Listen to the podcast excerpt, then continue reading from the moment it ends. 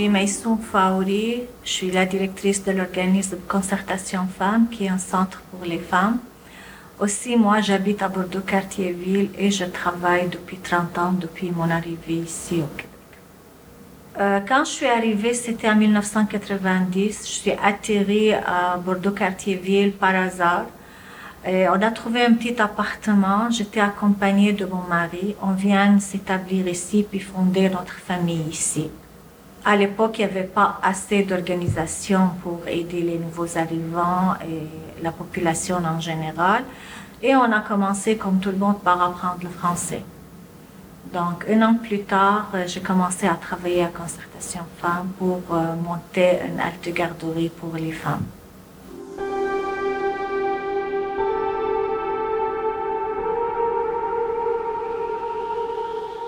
Moi, j'étais heureuse quand je suis arrivée parce que c'est un projet voulu que je veux, moi, aller euh, s'établir à Montréal pour commencer une vie conjugale à Montréal. Donc, euh, je sais que je vais passer ma vie à Montréal.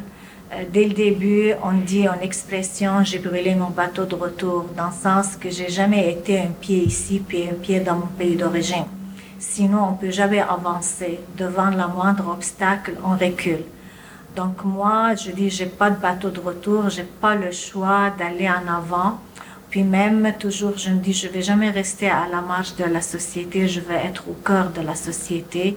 Et c'était ça mes objectifs dès le début de la première journée. Toujours le premier souvenir de Quartier-Ville, c'est Galerie Normandie. C'est le petit centre d'achat que depuis 30 ans, il a beaucoup changé puis évolué. Ce n'est pas du tout les mêmes commerces qui sont là.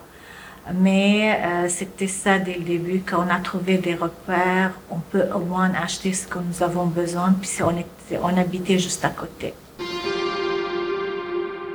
Je suis allée voir un agent d'aide à l'emploi, puis j'ai demandé, je dis, je veux n'importe quel travail, je veux améliorer juste mon français, puis je veux pas rester à la maison.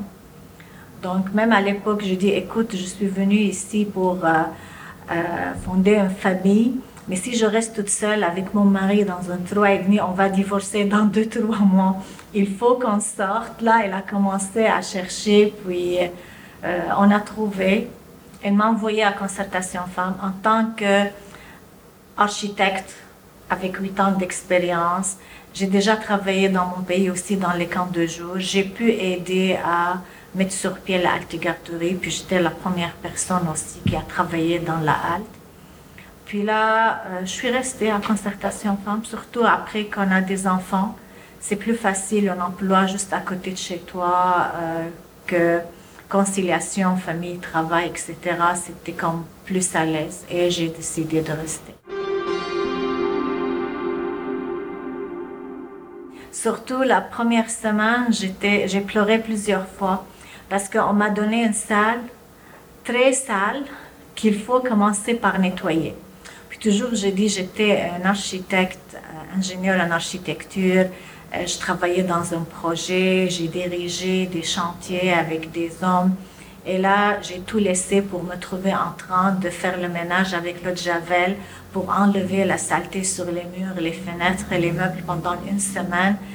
Mais à la fin, je dis, il y a toujours un prix à payer pour n'importe quelle démarche ou changement qu'on veut l'effectuer, puis qu'il faut que j'assume la décision que j'ai prise.